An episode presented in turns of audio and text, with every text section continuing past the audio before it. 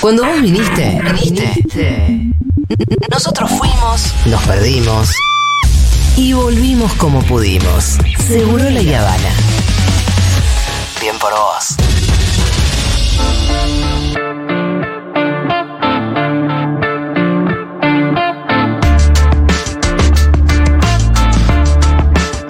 Gracias Fito por esto, por poner Kurosawa al aire, gran tema, este comparto, también es el mejor tema del disco. Y dicho sea de paso, quiero este, compartir mi experiencia. El viernes estuve viendo la presentación de Furman de Yendo de la cama al Ajá, living. ¿qué te Y pareció? me gustaría que todos los escuchemos pensando en la, en la coyuntura actual. Siento que es un disco muy post pandémico a pesar de haber pasado casi 40 años y que este asusta que todavía esté tan actual. Así que nada, les quiero, gracias, gracias por esto. Bueno, ¿cómo la pasaste? Che, Rolly, ¿por qué no pudiste ir? No pude ir porque me tenía médico y me cambió el horario. Ay, no Y no llegué, sí, le avisé con- a Mau con tiempo como para ver si ocupaba la, la plaza, espero Sí. que haya podido. Y que puedas eh, tener una plaza para una Sí, otra tengo que ver ahí cuando puedo. Cuando, Este sí, viernes hay más Furman en. Me gusta. Creo que está agotado igual, ¿eh? Burns. Bien. Chicos, ¿Qué más? Mora tiene como una doble moral. Mora. Ajá, vale la- el chiste. Porque como que se hace la copada, pero en realidad se quiere sumar al grupito de los malos para hacerle jodas a las chicas. Tiene un tema puntual con la copita menstrual que se la quiere encajar al que sea en moda de prank. Y la verdad que no va porque después se hace la, la buenita. Así que no, no la bancamos. A mí lo de la copita me parece un poco pavote, ¿no? Me parece inmoral. Sí, no, pero también estuvieron haciendo juegos. Me parece que le- a una le tiraron un forro con, con leche adentro, como cosas medio prank de egresados.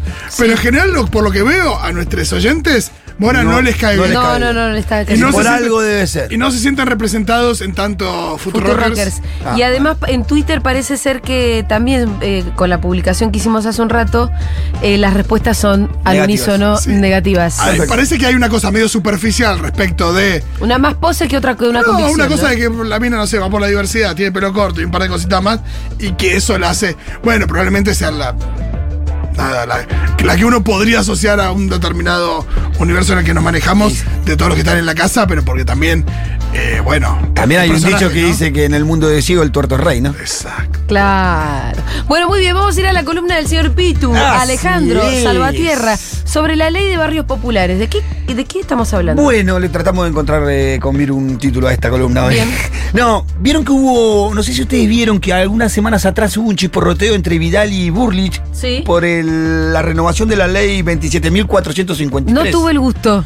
Bueno, en la, en, la, en la Cámara de Diputados se votó una renovación de la ley 27.453, que es la ley que crea el RENAVAP, el Registro Nacional de Barrios Populares, Ajá. y que a la vez a través del RENAVAP se crea la, la Secretaría de Inclusión Social y Urbanística de los Barrios Populares, que depende de ahí. En el 2018, en octubre del 2018, se logra acordar esta ley en la creación del RENAVAP, en el marco de la discusión con el gobierno de Macri y la emergencia social, donde también sale el potenciar y algunas medidas. Dentro de todo ese paquete de medidas que, que se negociaron con el gobierno de Macri estaba la creación del RENAVAP. El RENAVAP se hizo, nos dio un relevamiento, por primera vez nos dio la posibilidad de saber... Es como un censo. Claro, exactamente cuántos barrios populares hay, eh, hay en la República Argentina, cuáles son sus características y todo lo de- y cuáles son, cuáles son las necesidades que tienen esos barrios, el nivel de, de conexión a cloaca, todos esos datos que son importantes para planificar políticas de Estado para estos barrios. Bueno, lo que pasó que este registro quedó un poco desactualizado porque en los últimos años hubo la creación de nuevos barrios. Dos cosas, hubo la creación de nuevos barrios populares, pero también hubo un cambio en la- los requisitos para ser un barrio popular. Eso te iba a preguntar, te iba a empezar por la definición. Sí, sí, ahí ¿Qué vamos es a un barrio popular? Ahí, ahí vamos a ir para, para la definición. Bueno, en definitiva se discute eso y se vota a favor, porque y, y- y que otra de las cosas que se vota era que se vencía el tiempo, esta ley te daba un, impedi- un- un impedimento de, de desalojo sobre los barrios populares. ¿no? Que se vencía ahora en diciembre. Entonces, al votar de vuelta esta renovación de la ley, se extienden esos plazos Sí, de se desalojo. protege a los barrios. Se sigue protegiendo y se extienden esos Ahí el plazos. chisporroteo entre Bullrich y Claro, Vidal. porque Burley lo que dice es que Vidal está haciendo parte de darle beneficio a los usurpadores y no a los, a los tenientes, de, a, a los dueños de la tierra, porque muchos de esos barrios están en tierra usurpada. Lo que no sabe Burlich es que la ley es un favor para los dueños de esas tierras, que las tenían totalmente perdidas. Las tierras donde, que, lo- los dueños de la tierra, donde están los barrios populares, donde viven más de 10.000 familias, saben que no la van a recuperar nunca más. Y no. Y que el Estado tampoco le reconocía nada. Con esta ley le empieza a reconocer el derecho de expropiar esa, esa tierra y pagarle a estos dueños de la tierra. Claro. Si no es imposible. Claro, entonces. Al menos te las van a pagar. hermano. Claro, lejos de lo que pensaba Burley, la ley termina beneficiando a eso que porque si no se iba a quedar sin nada. ¿no? construye el discurso de vamos a sacar a los pobres a patadas. Sí, sí, por eso No, se pero aparte no, no, no en una situación particular donde decís, bueno, hay una casa tomada donde una persona hace una denuncia. Estás hablando de tierra donde viven decenas de miles de personas. Y que viven de hace Claro. 20, 30 años. Claro. Muchos de esos barrios ya por la ley de usucación, de usucación, ¿cómo se llama? Usucapión. Usucapión, esa, la ley de usucapión ya tendría, por la ley Pierri que se dice en la provincia de Buenos Aires, ya tenían ser de sí. tierras. También me gustaría saber eso, qué impuestos pagan los, los dueños originales de esas tierras. Nah, ¿no? ninguno se va a pagar hasta todo, pero ahora le van a reconocer el derecho y la- el Estado le paga, ya le viene pagando de la creación de esta ley a muchos dueños de esas tierras. Y después el Estado le da la titul... Bueno, seguro que vas a ir de a Sí, poco. claro. Bueno, lo que, lo que terminamos sabiendo en, este nuevo, en esta nueva discusión de la ley, también algunos datos, como por ejemplo de que hay 5 millones de personas, 5 millones y pico de personas que viven en barrios populares. Fa. Que ya no son más eh, 4 mil y pico. En todo el país se han identificado 5.687 barrios populares, de acuerdo con la última actualización del registro de barrios populares. Estas urbanizaciones precarias ocupan el total de 590 kilómetros cuadrados, que vendría a ser el equivalente tres veces la superficie de la ciudad de Buenos Aires, a nivel país, ¿no? Sí. Y están habitados por 1.2 millones de familias aproximadamente, que equivalen a 5.280.000 personas, de acuerdo a las estimaciones de la Secretaría de Integración Suburbana del Ministerio de Desarrollo Social de la Nación. Sería la ciudad más grande del país si Sería, fuera, si sería. fuera toda una misma ciudad. Los últimos datos disponibles registran la situación en diciembre del 2018, que era lo que hablábamos. El total de personas en ese momento que vivían en barrios populares representaba el 12% de la población total de la Argentina según el INDEC. En ese momento, hoy ya representan mucho más, porque ya son 5 millones de personas. De acuerdo con un análisis realizado, por ejemplo, por la ONG Techo, el 66% de lo, es, la ONG Techo yo tengo algunas contradicciones con ellos en alguna postura en cuanto a la resolución de la problemática habitacional, en las cuales no estoy de acuerdo, pero debo decir de que tienen muchos datos reales de las condiciones donde está el barrio y ayuda mucho a la construcción de las estadísticas Claro. del RENAVAP. Por eso lo tomo como, como Sí, referencia. sí, sí, válida la, la- la información. Eh, de acuerdo con el análisis de techo, el 66% de los barrios populares eh, no accede formalmente a la energía eléctrica. El 90% de estos barrios no cuenta con el servicio de red de agua corriente. El 97% no tiene red de culo acá. Y el 99% de los barrios, en el 99% de los barrios, la mayoría de los vecinos no accede a la red de gas natural. En la provincia de Buenos Aires registramos más o menos 1933 barrios populares, que es la que más barrios populares tiene en todo el país. Luego la sigue Santa Fe con 408 eh, barrios populares, después viene el Chaco con 401. Y después como contrapartida, en, las, en los eslabones más bajos, todas las provincias tienen barrios populares, no hay una Ajá. sola provincia que no tiene barrios populares. Las que menos tienen son las de La Rioja, que tiene 24, Santa Cruz, que tiene 22, La Pampa, que tiene 5, eh, que son, encima son 5 asentamientos, ni siquiera son villas populares. Qué fuerte lo que decís de Chaco, porque para la, para la población que tiene y demás, que haya 400 barrios populares en Chaco, eh, similar a lo que es Santa Fe, es increíble. Es muchísimo. Es muchísimo para una provincia. Sí, es igual siempre la que más tiene, que tiene que ver con la densidad poblacional, Sí, sí, es, eh, es el conurbano, ¿no? Claro. Después también tenés otras caracterizaciones, por lo menos la, la- por, por ejemplo, la ciudad de la ciudad de Rosario tiene algo así de 307 villas Sí. o algo así, pero tiene un nivel de violencia en esa villa que Y son re pobres. y son muy marginales, muy pobres y con muchísima violencia por lo que está pasando con el eh, narcotráfico ahí, ¿no? Me, imp- me impresioné mucho cuando, cuando llegas a Rosario, creo que Ah, depende ¿viste? de dónde. Pero las villas que ves son. Son bien la periferia, ¿viste? Pero además pobrísimas. Viste que son bien Unas casitas recontra pobres. Que la 31 en Nueva York al lado de esas casitas. Sí. es O sea que hay barrios populares y barrios populares. Yo siempre digo lo mismo, ser villero en la ciudad de Buenos Aires es casi un privilegio. De verdad, tenés eh, transporte público bastante más cerca que en cualquier lugar, tenés muchas oportunidades que te da la ciudad. Por eso, una vez lo dijo Víctor Hugo, que todos se reían, la derecha lo salió a matar. lo del Gomont. Lo del Gomón. Yo entendí lo que quiso decir Víctor Hugo. Y es verdad, una persona tirada en el fondo de González Catán o allá en Florencio Varela. Seguramente trabajas en la ciudad o cerca de la ciudad, viajas como cuatro horas, eh, con todo lo que eso implica ida y vuelta, las posibilidades de empleo que puede tener en Florencio Varela con las que puede tener en la ciudad son totalmente distintas.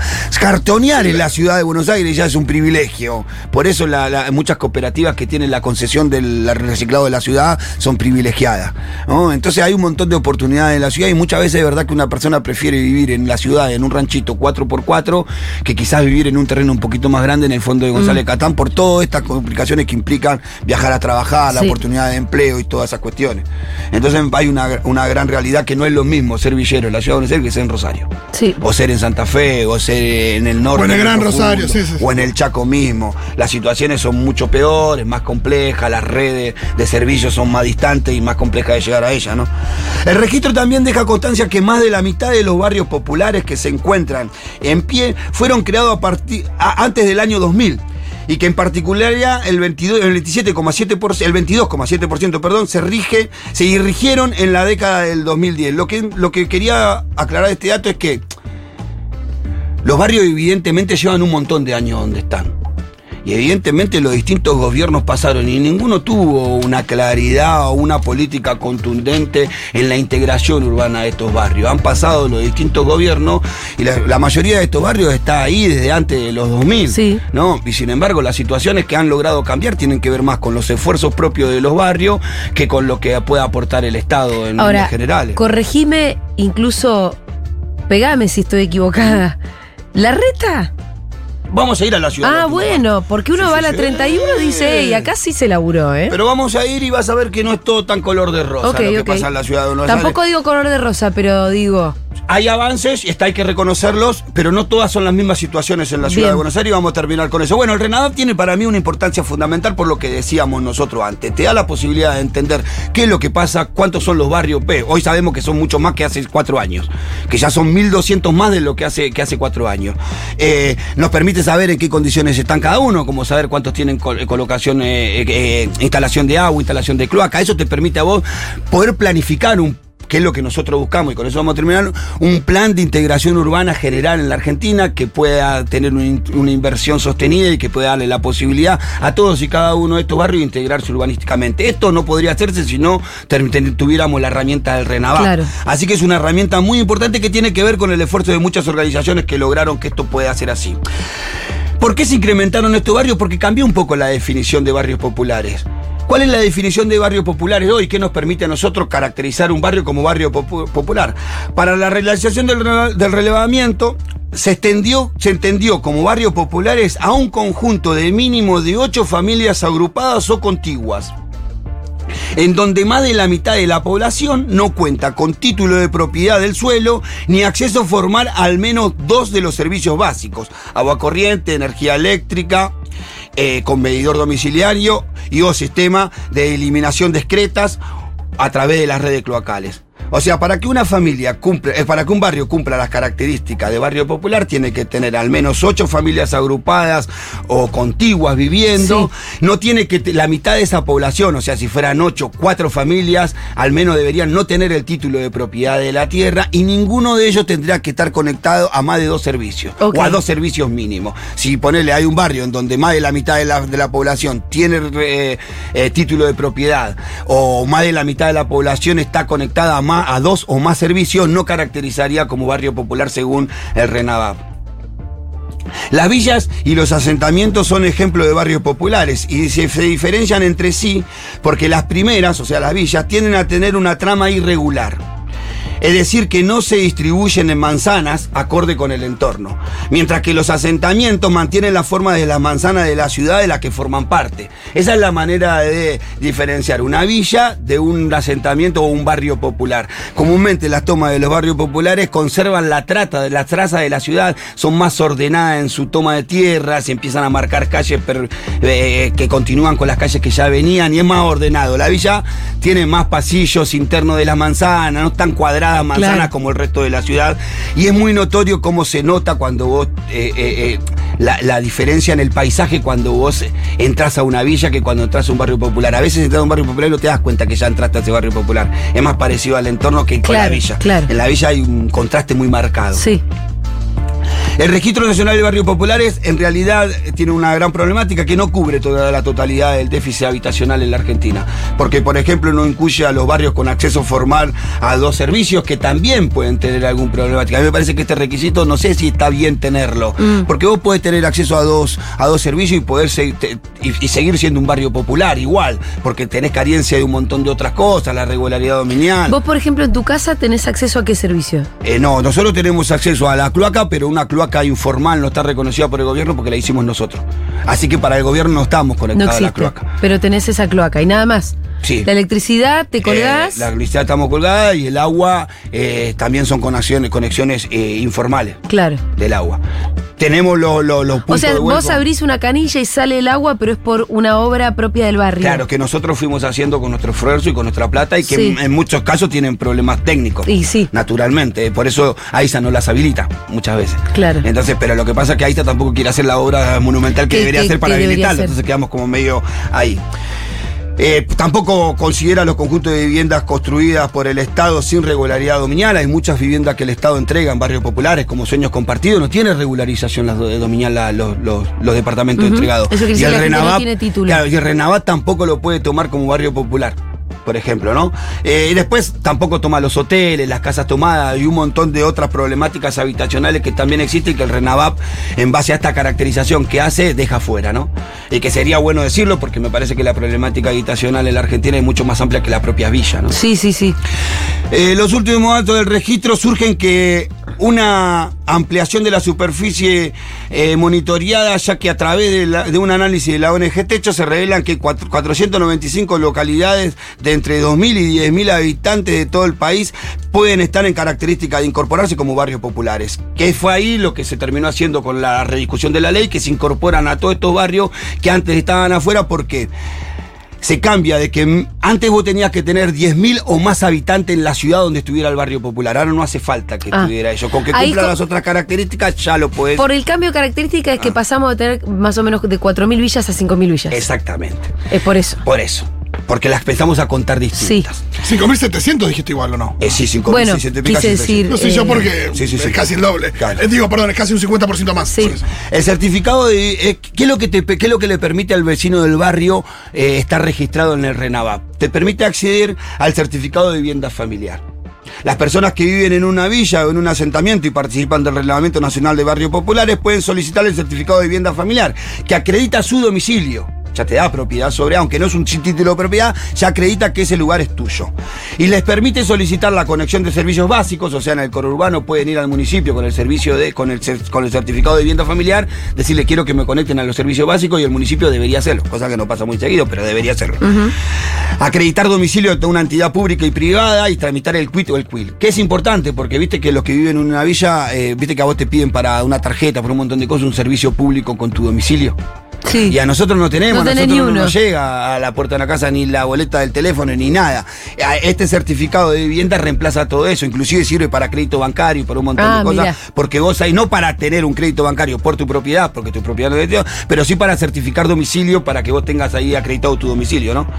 Eh, por su parte, la ley 27.453, por mu- promulgada en octubre, declaró que la unidad la, la utilidad pública y sujeta a la expropiación, declaró de utilidad pública y sujeta a la expropiación los terrenos donde emplazan los barrios populares, incluido en el registro, y suspendió por cuatro años los desalojos de esta vivienda. Que eso es lo que se renovó. Exacto, que se pelearon se, Bullrich extendió con por Vidal. cuatro años más, eh, por cuatro años más la, no, la prohibición del desalojo. Es una ley nacional. Es una ley nacional, la ley 20. Y 27 Bullrich no la votó.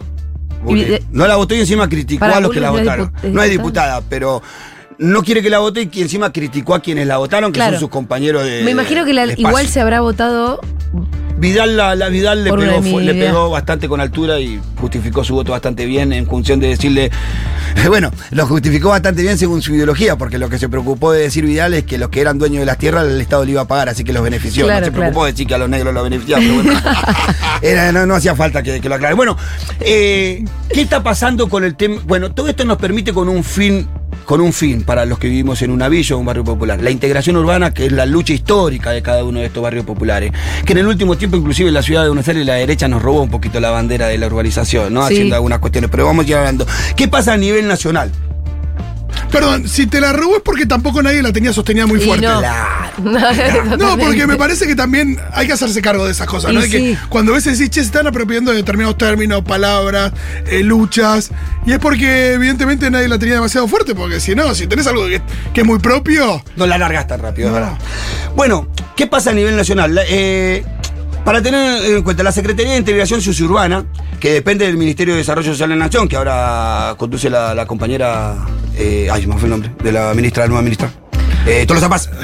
Eh, está evaluando distintos proyectos de ley para incorporar nuevos barrios, inclusive a la normativa que hoy están por afuera. En relación a los proyectos de integración urbana o sociourbana, eh, las líneas de financiamiento principales son tres. El Fondo de Integración Sociourbana, el FISU, el Fondo Federal y Fondo del Banco Interamericano de Desarrollo, el BID. El primero de ellos es el más representativo. Se nutre de tributos con afectación específica como el impuesto para una Argentina inclusiva y social, que es el impuesto país. Creo que ese se le aplica al dólar, ¿no? Sí. el impuesto país. Y mirá por- con qué se financió, con el aporte solidario y extraordinario. Mira. Con esas dos, con De las grandes fortunas, grandes completemos fortunas, porque- De las grandes fortunas. Con Sí. el aporte solidario y extraordinario de las grandes fortunas es que se financió Me el gusta que se llame solidario porque hubo que sacárselo a la trompada. Con estos fondos, esta Secretaría de Inclusión eh, lleva, está llevando adelante obras en 700 de los barrios populares. Parece suena poco, pero es mucho igual. En donde se están haciendo red de cloaca, conexiones de agua, de agua para esa familia, apertura de sendero. Eh, la distribución está bastante equitativa por lo que pude ver. Los que ¿Saben más lo- barrios intervenidos tienen son la provincia de Buenos Aires, que tiene 115, pero tiene que ver con que también tiene la mayor cantidad de villas. Entonces es natural que tenga mayores, Claro. mayores desarrollo, eh, desarrollándose mayor cantidad de proyectos de urbanización en ese común lugar. Y no hay plata mejor usada. No, claro. No hay. No, eh, no hay porque no es que vos le dijiste a la grande fortuna, agarramos esto para, eh, no sé, sostener la reserva. Digo, Ujú. es para eh, la plata mejor usada de todos. O para ¿Sabés lo financiar el dólar soja. Si los jueces pagaran impuestos, Lo que podríamos hacer. Por la eso- que haríamos si los jueces pagaran impuestos. Me parecía importante decir eso porque viste que lo que hablamos siempre, lo importante que son los impuestos y que los paguen las grandes fortunas y cómo, y cómo usar mejor esos impuestos. En línea general en Argentina se está utilizando bastante bien, se están avanzando con 700 urbani- eh, urbanizaciones de barrios en barrios populares, con obras inclusive dentro de los domicilios de familias eh, que tienen jefa de familias eh, solteras, están solas, en donde se le hace mi pieza al programa Mi Pieza, que es también parte de esto, que es la reparación interna de la Claro. vivienda. Eh, la normativa dice que el 25% de las obras que se hagan de infraestructura dentro del barrio debe ser destinada a las cooperativas propias del barrio, así que esto también está generando puestos de trabajo Bien. en el propio barrio, está generando dinámicas económicas dentro de estos barrios, y vos lo ves que esa dinámica económica se expresa en que, en que el almacén vende más, el almacén del barrio, porque vos tenés gente del propio barrio que está accediendo a un salario, y la gente de los sectores populares cuando hace un salario digno consume más, no hace otra cosa. Y las casitas más. se van poniendo Las mejor. casitas se van poniendo lindas, hay mujeres que pueden arreglar su pieza. Hay muchos testimonios que yo no lo iba, tenía ganas de traer, pero no iba. Hay muchos testimonios de mujeres lagrimeando porque le pude hacer la, la pieza a mi pibe, que yo que sola toda la vida luchando. No, y, y esto de la plata en movimiento, ¿no? A diferencia de Claro. la plata en, eh, en el movimiento o financiero o abajo del colchón de la grande fortuna. Igual, evidentemente, no es abajo del colchón porque estaba declarada justo esta. Pero de nuevo, es la plata mejor usada de todas. Y al mismo tiempo decís, che, no se está comunicando tanto como se debería. Viste, debería comunicarse un poquito mejor. Pero bueno, qué sé yo, también el gobierno tiene bastantes problemas como para. No, pero digo, pero si estás haciendo. Sí, si algo te sale más o menos bien. Está la compañera Fernanda Miño, que es una compañera del MTE a cargo de esta subsecretaría, que es una compañera bien del territorio, que es una madre soltera, luchadora, muy cosas que entiende lo que está haciendo. Estamos muy contentos con su rol y la felicitamos de nuestro pequeño lugar. ¿Qué pasa en la ciudad de Buenos Aires? En la ciudad de Buenos Aires, paradójicamente, eh, en el gobierno de, de Larreta se iniciara un proceso de urbanización. Ninguno de nosotros esperábamos que el gobierno de Larreta iniciara algún proceso de urbanización. No estábamos acostumbrados a eso. Los gobiernos de Macri más bien fueron eh, agresivos al sur de la ciudad de Buenos y Aires. previo a eso, los progresismos no hicieron un choto. Tampoco Ibarra, tampoco ninguno ha hecho grandes obras de integración urbana de las villas. Y de repente apareció la reta con, con, con el IBC, ahí con Juan Maqueira, un funcionario que ahora no está más, y María Migliore, eh, impulsando algunos proyectos de urbanización o procesos de integración urbana. Estos procesos de urbanización urbana que se están desarrollando en la ciudad de Buenos Aires eh, están afectando a la Villa 20, que es una villa que está en la Comuna 8, estaban afectando a la Rodrigo Bueno, que es una villa que se encuentra allá por Avenida España, en la Costanera, como continuación de Puerto Madero, entre Puerto Madero y la ex ciudad deportiva de Boca. En, eh, otro de los proyectos eh, que, estaba, que, que viene desarrollando la ciudad es la Villa 31, en el barrio Padre Carlos Mujica, que lleva un proceso de urbanización, y en el Playón de Fraga. Cada una tiene caracterizaciones distintas. En la Villa 20 podemos decir que las organizaciones territoriales se han logrado imponer y ser parte del diseño del proyecto de urbanización, entonces es un proyecto que avanza bastante armoniosamente, con la participación de las organizaciones de las distintas eh, tendencias políticas. La verdad que vos hablás con compañeros propios y che, ¿cómo va eso? No, la verdad que está bien, avanzamos bastante bien. Hay problemas, claro, como en todos los procesos de urbanización, porque estamos hablando de apertura de calles, reubicación de gente, siempre hay alguien que queda tal, pero en línea general tenemos que decir que es un proyecto, un proceso de urbanización bastante aceptable, ¿no? Que no cumple con todos los parámetros que nosotros nos gustaría, pero que a compararlo con otros está bastante bien. Si te vas a la Rodrigo Bueno, tiene una ambigüedad. Tiene viviendas de construcción de muchísima calidad que ha mejorado la vida de un montón de esos vecinos que vivían arriba del río, inundándose cada vez que el río subía, pero que te deja a 150 familias que no saben qué van a hacer y parece que van a quedar en el casco viejo en la misma condición que estaba en otro. Entonces, no termina siendo una urbanización, porque si fuera una urbanización, todos deberían estar integrados urbanamente, no 150 familias excluidos de este proceso y que no saben qué van a hacer. Eh, Pitu, ¿por qué- ¿cómo se define esto a ojo? ¿O a quién se le ocurre caprichosamente? Bueno. ¿A qué, ¿A qué barrio le toca? Sí, está a merced, que es uno de los grandes problemas, está a merced a la buena voluntad y predisposición del funcionario de turno, cosa que no nos parece lo correcto. Tiene que ver con que esta tiene más prensa, con que esta está ubicada en un lugar estratégico. Bueno, la Villa 31 es la primera que arrancó y tiene que ver con eso. Lo que pasa es que es muy caótico el proceso que ellos encararon en la Villa 31 porque no tuvieron el proceso de participación que sí tuvieron en la 20. Entonces las organizaciones no fueron parte del proceso de urbanización, del diseño del barrio y hay miles de caos. Los servicios que eh, las bandas mafiosas del barrio se, apropi- se apropiaron de cooperativas para poder hacer las obras públicas del barrio y todas las obras públicas de, agua, de, de cloaca, están mal hechas. Rebalsan, están todas mal hechas porque se chorearon la guita, hay cosas raras, muy, muy, muy complejas que pasaron en la Villa 31 que hicieron que el proceso de urbanización sea un caos total. Si te vas al Pachón de Fraga, el que ha venido por la avenida Triunvirato alguna vez y que conoce esa avenida de hace mucho tiempo, se da cuenta que ha cambiado muchísimo y que han logrado un proceso de urbanización bastante aceptable, pero tiene las mismas dificultades que tienen los procesos de participación de otra villa, excepto la 20. A nosotros, ¿qué nos parece? de que- cuál- ¿Cuáles las cosas que encontramos mal en estos procesos de urbanización en la ciudad? Bueno, es justamente lo que vos decís. Eh, no está en un programa integral de urbanización. Entonces, uno tiene que andar adivinando cuándo le toca. ¿Por qué se definió hacerse en esa y no en otra? No lo sabemos. Claro. ¿Cuándo nos tocaría a nosotros? No sabemos. Nosotros creemos que la ciudad merece un plan integral de urbanización de villas con, con una programación de acá a 20 años, con una inversión sostenida. Y que programativamente nos permita a cada uno de los barrios saber cuándo nos toca a nosotros ser integrado urbanísticamente. Y estamos seguros que sobre todas estas cosas se puede hacer porque el gobierno de la ciudad tiene los recursos para hacerlo. Es la ciudad más rica del país. Y si no, tenemos que ver cuánta plata invierte en publicidad y en marketing, ¿no? Porque aparte del relevamiento más profundo de cada barrio, la planificación y demás, eso no es lo más costoso. No. Con lo cual se podría encarar, digo, podría ser un relevamiento donde, donde ya se llega un, un paso extra, que es el de la planificación previa para decir, bueno, este barrio entra ahora, este barrio entra después, pero sabiendo qué hay que hacer en cada barrio, eso me parece Claro, pero aparte, cada uno de esos barrios está afectado por reubicación de familia. Estaría bueno saber cuándo te va a tocar ir, porque de repente te dice, che, mañana te tenés que mudar o dentro de un mes te tenés que mudar. claro. Es todo más caótico, todo más complejo. O sea, si los procesos de urbanización me parece que merecen tiempo, diseño y poder hablar eh, con eso en mediano y, largo plazo y no espamódicamente. Por eso queremos Sobre que todo un tan- gobierno como el de la reta que sabe Claro. que, que va a seguir Cuando, siendo gobierno. cuando- podríamos hablar con Millie Mailing, Ay, es verdad, Millie Mailing. Bueno. es la novia de la reta, Ah, claro, capaz que nos dé una mano. que laburaba en esos temas. Ah, no sabía. Creo que sí. Creo, creo que también estaba más en Tercera edad. tercera edad. Pero también, bueno, no sé. Bueno, y nos parece que Nación también debería tener. Nosotros nos parece que el financiamiento del RENAVAP, eh, quedó corto, me parece que podría haber otro aporte solidario de las grandes fortunas para poder financiar eh, más acabadamente los procesos de urbanización. Me parece que tenemos que pensar una ley que involucre no solamente al gobierno nacional, esta ley se queda un poquito corta, la de Nación, la 27453, porque no involucra mucho ni a las provincias ni a los municipios. Me parece que la inversión debe ser tanto de Nación como de las provincias como de los municipios articuladamente para poder integrar al resto de los barrios y poder tener también desde Nación un programa de acá a 20 años de integración urbana de los barrios populares, que eso nos daría a nosotros la posibilidad de generar puestos de trabajo en los propios barrios, integrar urbanísticamente esos barrios al resto de la ciudad, darle mejor calidad de vida y sobre todo regularizar, que eso le abriría un mundo, eh, una puerta al mundo financiero, un montón de personas que están en los barrios populares y que no tienen acceso porque no tienen ninguno de estos beneficios.